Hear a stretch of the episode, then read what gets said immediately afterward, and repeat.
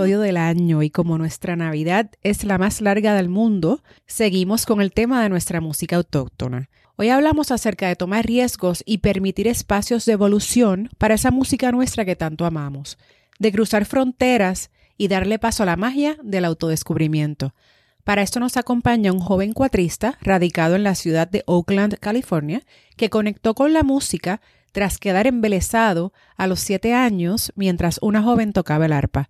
En ese momento algo despertó en su alma y comenzó a seguir el rumbo de las notas musicales.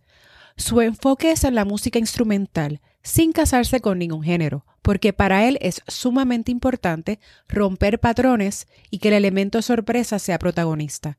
Hace poco lanzó su primera producción, Crónicas de la Pierna Inquieta, que refleja su proceso de autodescubrimiento por los pasados años. Ahora quiere enfocarse en compartir esa música en vivo con el mundo. Él es Pedro Pastrana. Hola Pedro, bienvenido a Gente del Encanto el podcast. ¿Cómo estás? Muy bien, muy bien, Yadira. Gracias por tenerme aquí y la invitación. Claro que sí, encantada de tenerte. Eh, bueno, pues comencemos. Eh, Pedro, tú eres cuatrista, tú eres músico. ¿En qué momento de tu vida fue que tú conectaste realmente con la música y por qué el cuatro? Pues yo mi, mi primera memoria con la música fue viendo a una, fue en una boda, viendo a una muchacha tocar el arpa. Y esa es una de mis primeras memorias así de, la música. Eh, me recuerdo que, estuve como bien embobado viéndola a, ella mover los dedos en el arpa y todo. ¿Cómo que Y entonces como yo, ten, yo debe haber tenido como 7, 8 años. Porque, porque justo después de eso, como a los 9 o 10, fue que empecé las clases de cuatro en la fundación y en la fundación Francisco López Cruz en San Juan, en el viejo San Juan. Y ¿Por qué el 4? Sinceramente, fue una idea de mi mamá. O sea, había un 4 viejo en casa y mi papá había empezado a, tomar, a, tomar, a, tocar 4 y yo lo veía a él y yo quería como que tocar el 4 también. Y, y entonces ahí eh, mami vio que estaban dando clases de 4 en el viejo San Juan y me matricularon. Y entonces ese, yo dije, bueno, o sea, yo lo que quiero es hacer música, independientemente sea el 4, con, un, con el 4 en mi mente yo decía, si, si no es el 4 va a ser otro instrumento, ¿no? Pero eventualmente yo quiero hacer música. Y eh, para serte sincero, en verdad, tan pronto empecé a tocar el 4, ese fue el instrumento que me llamó, ¿no? Yo veía como que a través del 4 que yo podía conectar al, a, hacer música y con el 4 me quedé. He aprendido otros instrumentos a lo largo del camino, ¿verdad? Pero el 4 yo considero que es mi instrumento principal. ¿Cuáles son algunos otros instrumentos que has aprendido? El, el bajo, el bajo eléctrico, y, eh, ¿sabes? Profesionalmente incluso he trabajado como bajista en, diferentes eh, grupos de música y, orquesta. Y sí que el bajo fue un instrumento que, que aprendí también desde joven. La percusión, me encanta la percusión. Y, entonces, pues en muchos grupos, cuando era chamaco, en muchos grupos yo era un bongocero o el guidero, cuando faltaba, había veces que yo, yo audicionaba y era cuatrista y soy cuatrista, pero faltaba el bongocero, faltaba el guirero y ese día pues me tocaba tocar el, otro instrumento. Y, esos son los instrumentos primordialmente, ¿verdad? Que, que, domino. La guitarra no me considero guitarrista, no, no, irónicamente hay muchos cuatristas que también tocan buena guitarra. Yo conozco la guitarra, conozco la, pero no me siento súper cómodo como para decir ahí, especialmente oyendo tanto buen guitarrista a veces, yo digo, pues no, si hay un mejor guitarrista que lo toque esa persona, yo toco otro instrumento. Pero la guitarra como que para aprender así los acordes, la armonía, pues entonces la, la Por lo menos lo básico, así que puedes, defenderte. Sí. No, y defenderme. Y cuando veo a un guitarrista que está tocando cosas, pues, porque a veces yo como cuatrista eh, si alguien, otro, otro, guitarrista está tocando la armonía y está tocando acordes bien interesantes, pues los puedo ver y puedo distinguir lo que están haciendo, entonces me puedo ir por ahí.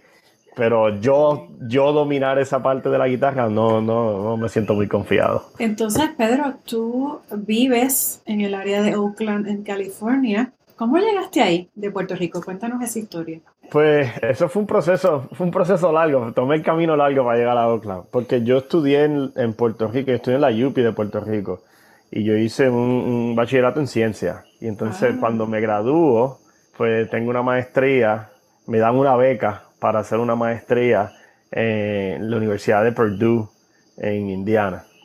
Y pues una vez terminé ahí eh, la, beca, yo decía, yo, obviamente mi sueño siempre es volver a Puerto Rico, pero, en el, pero de proceso, de proceso, déjame seguir explorando otros sitios. Y entonces termino en New York.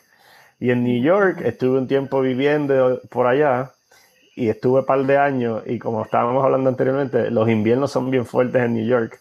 Y eventualmente yo dije, ah, yo quiero un cambio. Sí, porque yo, te decía, New York es un lugar donde, ¿verdad? Como músico, pues podrías tener, ¿verdad? Pero si no, si el clima no, uno debe de, uno debe de gustarle, verle sentirse cómodo, a gusto donde Sí, no, y, yo viví en New York casi cinco años. Okay. Y entonces ahí yo dije que quería un cambio y obviamente pues había ido de, lo, de del área oeste de, San Francisco, California, la parte de California. Y pues tomé la decisión en una aventura de, vender todas las pocas cosas que tenía, montarme en el carro y guiar de New York a San Francisco. Qué chévere. ¿Y eso fue? ese fue, esto fue ya para el 2017, a mediados del 2017.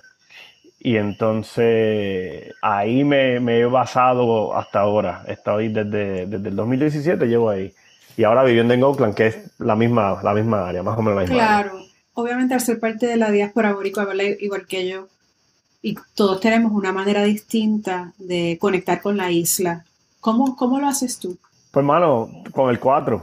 Eh, cuando estoy lejos, cuando estoy lejos no hay instrumento, el 4 es el instrumento nacional de Puerto Rico, así que no hay instrumento más que esté más conectado a la raíz de, de lo que es el puertorriqueño que el 4. Y entonces yo siempre soy parte de la... cuando viví en Indiana, cuando viví en New York y ahora que vivo en, en California, siempre estoy bien conectado con la comunidad, ya sea grande o pequeña, la comunidad puertorriqueña. Muy bien. Con la comunidad puertorriqueña. Entonces la soy parte. de ir a espacios allá a, tocar y te has conectado con otros músicos y eso. Sí, sí. O sea, siempre me conecto con músicos, obviamente, porque quiero tocar música con diferentes músicos. Y, pero que es bien difícil conseguir eh, pues, gente que haga música puertorriqueña, ¿no? Especialmente, yo crecí tocando aquí con trovadores, música jíbara, y no hay trovadores que improvisen a la magnitud que se hace aquí en Puerto Rico, ¿no? Por lo tanto, estando allá afuera siempre estoy conectando con músicos, pero también al ser el único, muchas veces soy de del único o el, de los pocos cuatristas en el área, eh, pues la gente de la comunidad puertorriqueña viene donde mí y me dice, ah, tú eres el cuatrista. Y pues me buscan para, para, eventos especiales, ¿sabes? Siempre quieren escuchar el cuatro. Entonces, como, como es algo que se añora tanto, pues abre paso a que quieran escuchar el cuatro en todo el año, ¿no? En diferentes épocas yo creo que debería ser así. De hecho, he entrevistado a dos o tres músicos que están tratando de romper con ese cliché de que escuchemos el cuatro nada más en la Navidad que no, vamos a escucharlo todo el año, porque la música es, toda nuestra se puede escuchar todo el año. Ese es el, ese es el, el, cliché que se lleva, ¿verdad? Rompiendo. Y yo creo que, que finalmente estamos en la época. ha tomado tiempo, pero estamos en la generación que, que pues ha tomado, ha tomado ese rol y ha tomado, ¿verdad? El, respeto y el valor de nuestra cultura y decir, ¿sabes qué? Esto, esto se escucha todo el año. Nuestra música eh, puede evolucionar, puede evolucionar a, otros campos también, porque no necesariamente nos, pues, nos, quedamos en, en, la parte súper tradicional y súper folclórica. Muchos de, los, muchos de los músicos de mi generación, las cosas que están haciendo, eh, obviamente tú puedes oír que salieron de, de ¿verdad? del folclore y de la raíz, pero también están haciendo cosas bien atrevidas, como yo llamo muchas veces, que es parte de, de, los temas que a mí me gusta tratar en mi música cosas bien atrevidas, cosas bien diferentes, simplemente pues porque se ha hecho tanto con nuestra música que, hay que también atreverse a, romperla un poquito y llevarla al próximo nivel. Claro, que evolucione, tiene que evolucionar también. Para los oyentes, eh, no se confundan, él, él, es, él vive en California, pero está en Puerto Rico, por eso oyen coquíes en el trasfondo. No vayan a pensar que Pedro tiene unos coquíes en su casa allá en California, porque primero que no sobreviven y segundo, pues no está, está ha pasado las navidades allá. Sí, he estado este, de vacaciones visitando a la familia y eso. Que es otra manera para ti, ¿verdad? De conectar con tu isla también, con nuestra isla. ¿Qué tú eh, intentas transmitir a través de tu música y qué cosas te inspiran cuando compones? Para los que no conocen, la música que hago primordialmente es instrumental. ¿verdad?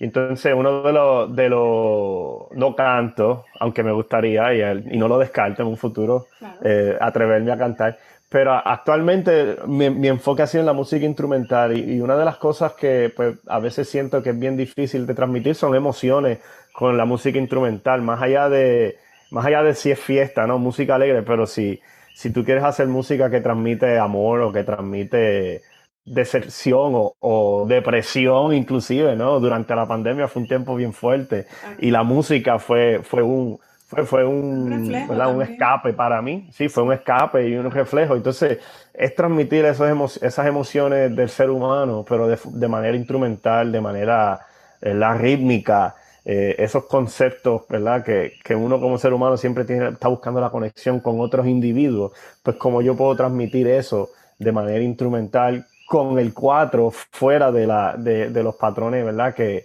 que la gente espera, porque una de las cosas que a mí me gusta hacer con mi música es también, no, es sorprender de esa forma, es, cuando tú dices cuatrista, pues lo que es esperado quizás es música típica, o cuando tú dices música de cuatro, pues lo quizás lo que es esperado es seis aguinaldo, la danza y la plena, y eh, danza plena y, y, y mazurca. Entonces yo quisiera entrar en, otro ámbito más, un poquito más abierto, no necesariamente enfocados en, la, en, la, en, el, en, las reglas del folclore, pero obviamente no robando, pero aprendiendo del folclore y es transmitiéndolo en otras áreas. Y por eso cuando escuchan mi música, eh, eh, a veces puede ser hasta difícil de decir qué género musical puede ser, porque esa es la intención. En otros es más obvio, obviamente ahí tengo una canción que es literalmente una plena y tiene panderos y todo, pero, pero es jugar con esa dicotomía, dualidad o hasta cierto punto eh, conflictos de identidad que cuando uno como parte de la diáspora empieza a explorar más a fondo.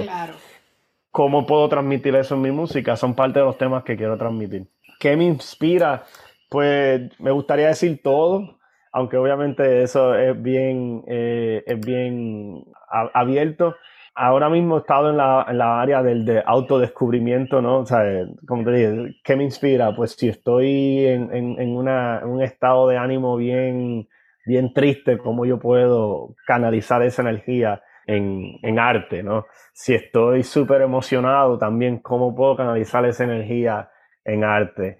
Y, y esos, son los, esos han sido los eventos que me han inspirado. Mucha de la música que, que he escrito y que lancé en el, en el trabajo discográfico eh, del, año, del año pasado ya, pues fue inspirada en, en mucho, muchas de esas facetas como, como alguien que creció en Puerto Rico, pero entonces está empezando a vivir el principio de su adultez fuera de Puerto Rico, cómo uno hace pues las paces con eso y cómo tú te autodescubres en, una faceta un poco diferente a cómo tú creciste y cómo tú pensaste que ibas a terminar, seguir creciendo.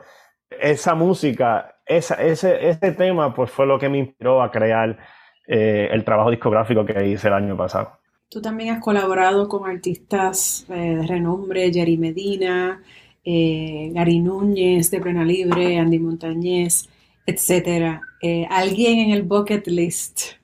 Pues hay mucho, ¿no? Hay, hay mucho, hay muchos artistas de Puerto Rico y, del extranjero que, ¿verdad? Sería ideal.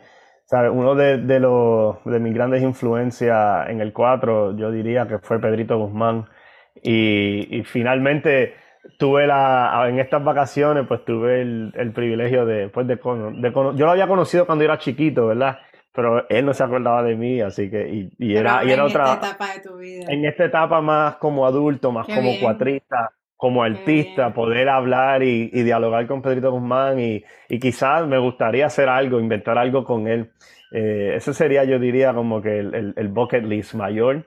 Y entonces hay un músico americano que, que, me encanta el trabajo que ha hecho. Él, él, no toca cuatro, él toca banjo, él toca el banjo, un instrumento, pero es un instrumento, entonces me gusta que el trabajo que él ha hecho con un instrumento considerado folclórico, sí. pero él lo ha traído en el concepto de, de, de jazz de, de, fusión y del rock y toda esa cosa, pues sería también, eso sería como que bien, bien alto en mí. Él se llama Bela Fleck y estaría bien brutal poder, poder al menos conocerlo y después de ahí pues trabajar, hacer algo con él sería, sería un invento bien chévere. Eh, ¿Cómo se vislumbra este nuevo año para ti en términos de qué proyectos de los que nos puedas hablar, obviamente, tienes, ideas, música que estés creando, que vayas a componer, que vayas a crear?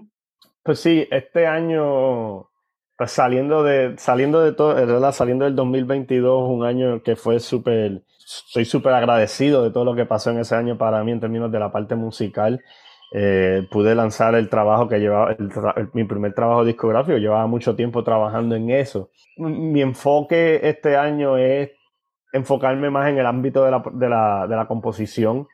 Siento que, siento que es algo que, que quiero crecer y enfocarme en el ámbito de la composición, ya sea, estoy solicitando diferentes becas de, de composición en diferentes, eh, lo que llaman residencies, residencias en diferentes sitios, a ver, ¿verdad? Cruzando los dedos a ver, a ver si cae alguna. Y entonces, más presentaciones, más presentaciones del trabajo, de mi música, de, de lo que he hecho. Eh, o sea, empecé, terminé y empecé el año, empiezo el año con una presentación en, en aquí en, en, un club de Luquillo en, Puerto Rico y quiero pues fomentar eso un poco más, ¿no? Eh, tener, poder trabajar con los músicos que, con los que he trabajado aquí en Puerto Rico y allá en California un poquito más a largo plazo en el sentido de poder crear esa dinámica con los músicos que, que surge cuando tú tocas mucho tiempo con ellos. Y entonces poder compartir eso en tarima o en una presentación con el público, esa, esa parte del arte, ¿no? Del arte en vivo, del arte de transmitir la música. Que solamente esa conexión. cuando estás ahí. Sí, es algo que, quiero hacerlo un poco más en mi enfoque de este año. Mi enfoque el año pasado fue pues lanzar el trabajo y, y hacerlo tu trabajo, Tu disco, para los que no sepan, tu disco se llama Crónicas de la pierna inquieta. Tienes unos eh, sencillos aparte que, by the way, eh, son hermosos la ilustración y los colores para que las personas vayan, vayan y búsquenlos y vean las carátulas porque están bien, bien bonitos, están bien llamativos. La verdad que sí, lo vi, me, me llamó mucho la atención, también lindo. Gracias, gracias, sí, esa era la intención, era capturar esa, esa, capturar la música con ese tipo de arte y fue, fue un proceso, fue, fue todo un proceso, ¿verdad? De, de conocimiento y de, y de aprendizaje. Y cuando finalmente sale y, y la gente lo escucha y, y, en verdad el, el, lo que me han dicho, el feedback ha sido bien positivo. Eh, y, pues me llena de emoción y me llena de alegría. Entonces quiero, quiero llevar eso al próximo nivel, es tocar esa música en vivo lo más, lo más que se pueda. Y, y, también entonces crecer como compositor, crecer como, porque como te dije, esa es parte, eso es la área que quiero estar creciendo ahora como artista, es poder plasmar mis ideas música, en música y poder compartirla con la, con la gente. Qué bien, de eso se trata. Eh, pues Pedro, a menos que tengas algo más que quieras añadir, si no pasaríamos a la ñapita, preguntas rápidas para conocerte mejor. Añadir que, pues, que apoyen el arte puertorriqueño.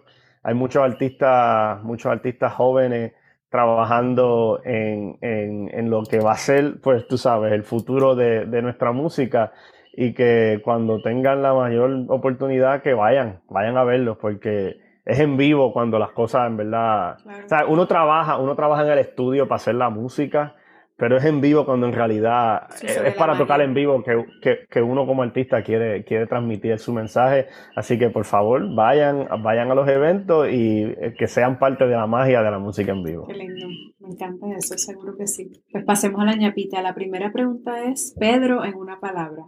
Aventura.